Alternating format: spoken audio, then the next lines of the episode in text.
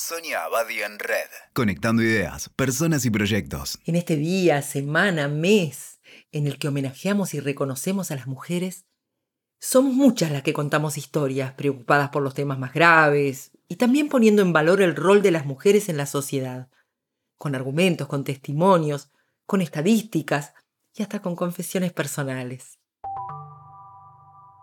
Quiero hablarles de las mujeres y los hombres y de una condena que se volvió oportunidad. Hablamos siempre de igualdad, de superación, de recursos y de potencialidades de las mujeres a la par de los hombres. Por supuesto que es un camino válido y totalmente necesario.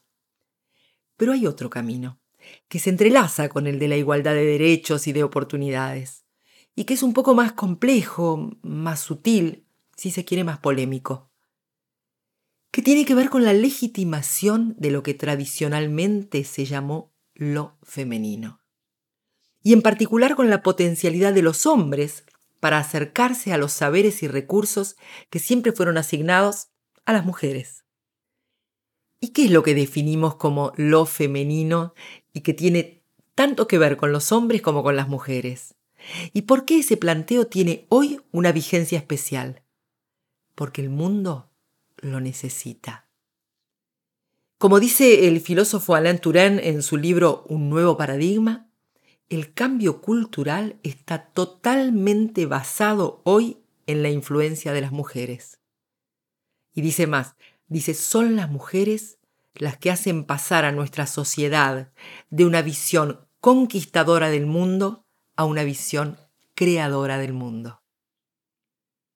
Ya está muy claro que no se trata de representar la belleza, la dulzura, la dedicación y el cuidado, y que no tenemos que pedir permiso para ocupar lugares profesionales para los que estamos capacitadas a la par de los hombres.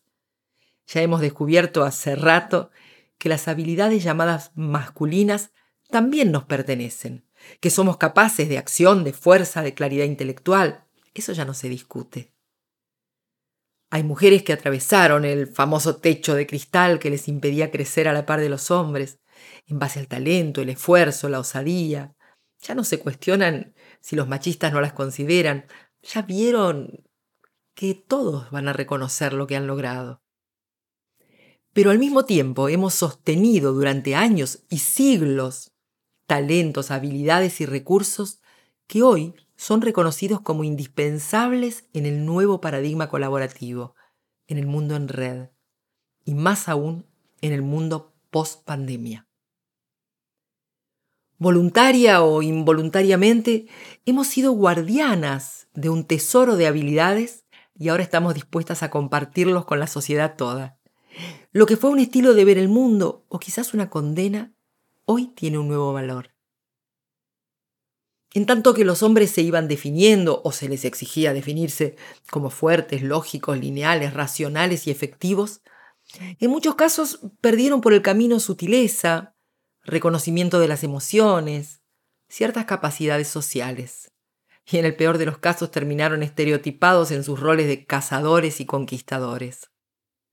Pero sabemos que tanto mujeres como hombres tenemos aspectos llamados femeninos y masculinos y que cuando todo va bien tienden a integrarse en cada uno.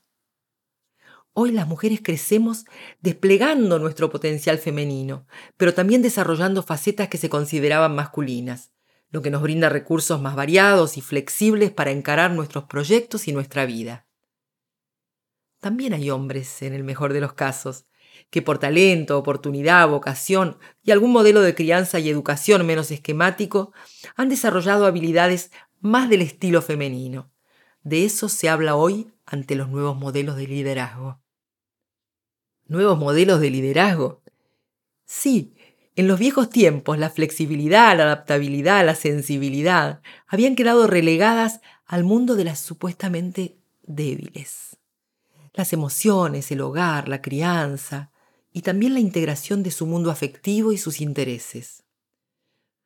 De hecho, aún ahora, con mujeres trabajando y cuidando de su familia, seguimos buscando integrar la vida laboral con la personal. Pero también los hombres lo están buscando, y los nuevos líderes. Mujeres especialistas en integrar en vez de dividir, desarrollamos recursos de supervivencia para nosotras mismas, nuestros afectos y para la comunidad. Más intuición, más empatía, más capacidad de integrar lo diverso, más vocación de comunicar. Se dice, y muchas veces es cierto, que las mujeres tejen junto a lo práctico lo emotivo, junto a la transacción lo relacional. Hay un enhebrado que es característico de lo femenino y que les da tanta vitalidad y dinamismo a las redes de mujeres. Claro que si hacemos un poco de historia, tendremos que recordar que en la educación de hombres y mujeres se buscaba privilegiar en el varón los comportamientos relacionados con la acción y en la niña aquellos ligados al permanecer. Así como el hombre debía ir en busca de, la mujer debía cuidar lo que le había sido dado, la virginidad, los hijos, el hogar. Pero hoy las mujeres ya no se quedan en casa y no solo salen para trabajar, se permiten salir con sus amigas o colegas, dejar los chicos a cargo del padre o viajar juntas. Y el cambio o ampliación de este nuevo paradigma no solo permite y fomenta la posibilidad de integrarnos a la par de los hombres en todas las actividades humanas, sino que hay cada vez más conciencia de cuánto se necesitan las aptitudes llamadas femeninas en este nuevo escenario. Habilidades que hoy se llaman habilidades blandas o soft. Con estos nuevos nombres nos están hablando de esto. Es el momento en que los hombres no tendrán otra opción que valorarlas, desbloquearlas en ellos y entrenarlas. ¿Y cómo legitimamos en hombres y mujeres lo llamado femenino? Hoy el mundo necesita de personas que piensen conectiva, asociativa y colaborativamente, y de personas expertas en construir trama humana y social. Hay algo también en el estilo llamado femenino que en vez de resolver los conflictos con el filo de una decisión tajante y sin réplica, incitan a crear opciones que los desanudan.